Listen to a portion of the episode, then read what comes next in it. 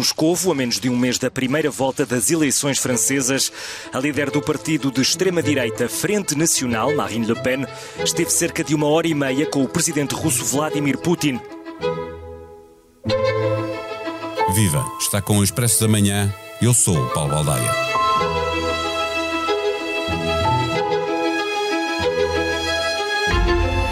Na abertura, ouvimos o início de uma notícia da Euronews em 2017, quando Putin recebeu Marine Le Pen antes das últimas presidenciais francesas. Mais recentemente, também recebeu no Kremlin outro candidato extremista, mas às presidenciais deste ano, Eric Zemmour. Vladimir Putin foi também acusado de interferir nas presidenciais norte-americanas a favor de Donald Trump. A Rússia é apontada como sendo um dos principais financiadores a vários partidos de extrema-direita na Europa. Viktor Orbán, Jair Bolsonaro, Matteo Salvini, Santiago Abascal são políticos que facilmente se conseguem associar ao presidente russo, o que não quer dizer que estejam alinhados na reação à guerra do leste europeu. Sabemos há muito que Vladimir Putin apoia de várias maneiras a extrema-direita europeia. No passado mais ou menos recente, o então vice-presidente da Comissão Europeia, Franz Timmermans, salientou que o presidente russo fazia o que podia para dividir a Europa. A guerra agravou a crise energética, fazendo subir o preço do petróleo, do gás e da eletricidade. Nos países governados com mão de ferro, como a Rússia, onde a oposição é silenciada e nenhuma manifestação contra o regime é tolerada, não muda grande coisa. Mas nas democracias ocidentais, o agravamento do nível de vida costuma naturalmente ser acompanhado por um aumento da contestação social, aproveitada muitas vezes pela extrema-direita, que se infiltra em muitos desses movimentos. A conversa de hoje é com o colunista do Expresso, Henrique Raposo. O Expresso da Manhã tem o patrocínio do BPI. Negocie em tempo real e envie ordens de bolsa mais rápidas com a nova app de corretagem BPI Broker. Com cotações em streaming puro e um pressário mais competitivo. BPI Broker, a sua nova sala de mercados. Banco BPI SA. Grupo CaixaBank. Intermediário financeiro registado junto da CMVM sob o número 300. Vive Henrique Raposo. Sabemos há muito que Vladimir Putin apoia de várias maneiras a extrema-direita europeia. Eh, já há cinco anos, na véspera das presidenciais francesas, eh, Putin recebeu Le Pen. O então vice-presidente da Comissão Europeia, eh, Franz Timmermans, salientou que o presidente russo o fazia para dividir a Europa. Essa é também a tua tese? É, não é uma tese, eu acho que é um facto. não, eu acho que hum, na Europa uh, as pessoas têm que perceber de que o que está em causa é de facto um, a divisão da Europa ao meio. Eu acho que nós deste lado do Ocidente uh, não sabemos muito bem, acho que as pessoas ainda estão um pouco perdidas. Quando digo as pessoas, falo do público em geral, mas também dos políticos, porque nós temos já várias gerações, felizmente, várias gerações de paz eh, e de onde perdemos um pouco o hábito de pensar politicamente a este nível. E, e, e, estamos um pouco desarmados intelectualmente até para enfrentar alguém como o Putin porque o ponto de vista dele ele sabe muito bem o que quer ele quer dividir a Europa ao meio. Ele não como tu falaste a tua conversa com o José Milhazes há dias foi foi muito elucidativa em relação a isso esta Rússia não aceita a história, não aceita aquilo que aconteceu em 89 e 91, ou seja, o fim da Guerra Fria, uh, com a vitória do Ocidente. E acha que neste momento pode fazer o relógio andar para trás, e nesse sentido, ele, não, ele quer fazer da Bielorrússia um Estado vassalo, que é um, já é um Estado vassalo, quer transformar a Ucrânia na segunda Bielorrússia, e a seguir quer fazer outra coisa, que é tentar dividir ao máximo os países que já estão dentro da União Europeia. E aí é importante, de facto, uh, se quiseres, o casamento intelectual entre a extrema-direita de países como a Polónia, da Hungria, da Eslováquia, só para dar esses dois exemplos. E da França, ele está muito atento ao que se passa em França, não é? Agora também, há pouco recebeu o, o Eric Zemmour. Aliás, o Salvini, como bem te lembras, era um grande apoiante de Putin. O Salvini foi primeiro-ministro de Itália. O, uh, na Áustria, há, há, há reportagens que, que, que, indicam as ligações até monetárias entre extrema-direita austríaca e, e, e Moscovo. Portanto. E nos Estados Unidos deram como provado interferências nas eleições a favor exatamente. De, de Trump. Uh, é? naquele, naquele assalto ao Capitólio, no janeiro passado, já há um ano e tal, há, há ligações concretas entre alguns daqueles assaltantes e a Rússia. Uh, nós sabemos que a Rússia patrocina, através das suas velhas unidades militares, as Spetsnaz, treinam milícias na Eslováquia, na Hungria, uh, na Sérvia. E, portanto, o que, eu, o, o que aqui, aqui em Portugal, nós podemos ter a tendência de achar que isto é um assunto lá longe, não é? Lá longe, e não é. é. E não é por duas razões. Uma é que nós temos em Portugal uma comunidade ucraniana gigantesca. São 40 mil pessoas, pelo menos, fora os miúdos que já são portugueses, estão nas nossas escolas, uh, sobretudo provavelmente aqui na região de Lisboa e no Algarve. Ou seja, são pessoas que estão a sofrer, porque é o país deles, está a ser invadido, e estão no nosso dia a dia, fazem parte do nosso dia a dia. É muito importante isso. E não, e não acharmos que isto é uma coisa distante. A segunda coisa é, se, uh, como diz o Milhazes, eu acho que ele tem razão, o Putin está, numa, está num momento em que não vai parar. A Finlândia e a Suécia, que, como sabes, nunca foram da NATO, mantiveram sempre um estatuto de neutralidade, já têm um debate há vários anos e agora, estes últimos meses, semanas, dias, vai acelerar isso, vão querer entrar na NATO.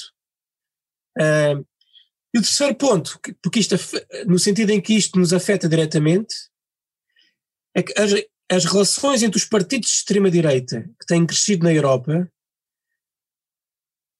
e inclusive o nosso Chega, olham para Putin, olham para a Rússia, que é nacionalista, racista, homofóbica e machista, como o grande farol. E, portanto, o, Putin, eu acho que Putin e Moscou têm neste momento uma janela histórica muito interessante para o ponto de vista russo de, de facto, dividir a Europa ao meio. Porque, eh, porque há aqui um perigo enorme, gigantesco, se Putin sai deste, desta confusão enorme enquanto vencedor, alguém como Viktor Orban na Hungria vai se sentir legitimado. Vai se sentir legitimado para continuar a fazer aquilo que tem feito, que é destruir basicamente a democracia. E o que é que nós fazemos aí? A Rússia tornou-se perito em interferir na, na, vida dos outros eh, países, na política, nas sim, eleições, sim. sobretudo massificando a divulgação de fake news, eh, beneficiando os candidatos que mais lhe convém, e, e, e, e obviamente é também agora especialista em ciberataques, não é? Isto sim. significa que, que há aqui um, um cocktail muito perigoso para, para o mundo ocidental. De facto, repara, quando a, segundo o Expresso, há uma pista russa uh, no ou seja, a PJ portuguesa está a investigar uma pista russa no ataque à Vodafone Portugal. Aqui em Portugal. Os, os ataques, a ciberguerra é usada pela Rússia há muitos, muitos anos contra, por exemplo, as repúblicas bálticas. E isso tudo, se, ou seja, a Rússia tem a capacidade para criar uma disrupção total na vida, na nossa vida, através do, da, da ciberguerra. E nesse sentido, mais uma vez, é preciso que as populações ocidentais, aqui da Europa Ocidental, percebam de facto que nós, nós sempre pensámos que conseguíamos debater com a Rússia, sentar lá à mesa, como nós estamos habituados, debater racionalmente, só que estávamos errados. E, ne, e temos que assumir que Vladimir Putin só entende uma linguagem, que é a força. Ele uh, respeita a força e, e despreza uh, a eh, fraqueza. Uh, e, repare, e, e, a nossa força pode ser jogada de várias maneiras. sanções inteligentes que, que pressionem aqueles que podem influenciar o Putin. Exatamente. Paulo, Paulo, isso é muito importante, porque o histórico das sanções é, é dramaticamente mau. Porque tu, tu tens sanções sobre Cuba e sobre o Irão há décadas e nada mudou. E não muda porquê? E não mudou se também em relação à Rússia desde 2014, quando anexou a Crimeia, também não mudou nada, não? Não mudou nada, porquê? Porque não afeta a elite. Tu tens que fazer, as sanções têm que ser direcionadas à elite dominante da Rússia. E se não conseguimos fazer isso, e nós temos os meios para fazer isso, a questão é que, de facto, a elite russa ao longo destes anos todos conseguiu criar muitos laços uh, uh, junto das, das elites, uh, a começar na inglesa e na alemã. Há muitas economias muito... também a depender desse, desse dinheiro. Henrique Raposo, finalmente queria-te fazer uma pergunta que tem a ver com a mais que provável crise da energia, seja gás, petróleo, eletricidade, com o crescimento económico a ser afetado, a inflação a subir, haverá, por certo, contestação social nas democracias ocidentais e essa instabilidade será aproveitada pela extrema-direita. É outro facto com que vamos ter que lidar.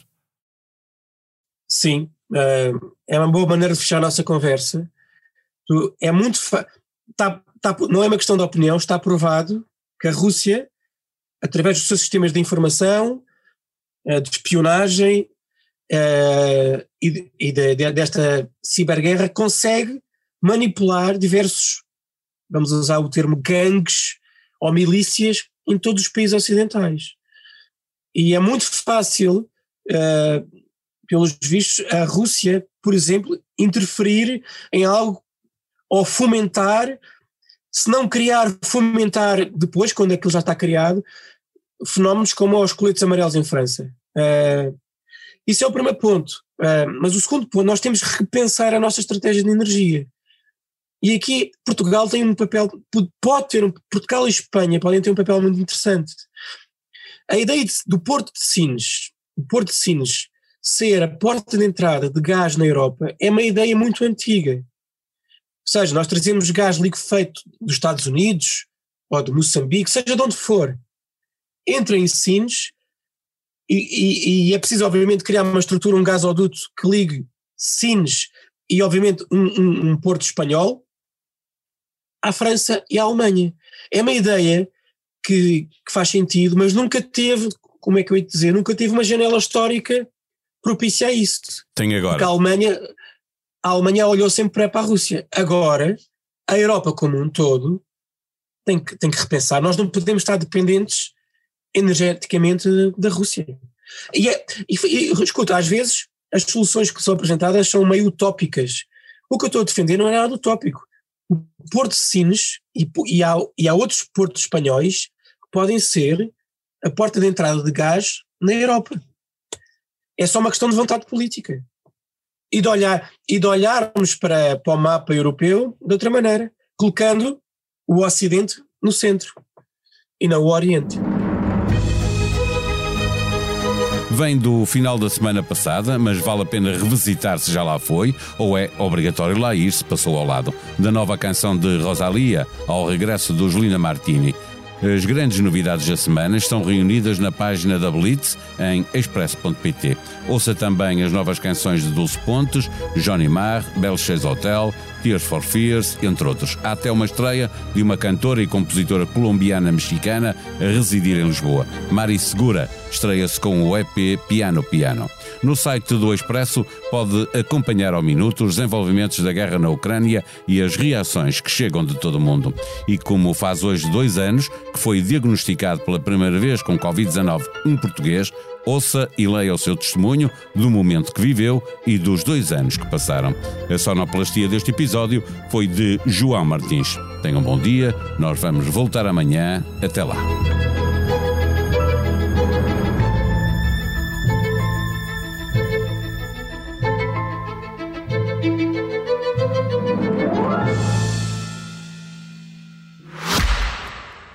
Expresso da Manhã tem o patrocínio do BPI. Negocie em tempo real e envie ordens de bolsa mais rápidas com a nova app de corretagem BPI Broker. Com cotações em streaming puro e um pressário mais competitivo. BPI Broker, a sua nova sala de mercados. Banco BPI SA. Grupo CaixaBank. Intermediário financeiro registado junto da CMVM sob o número 300.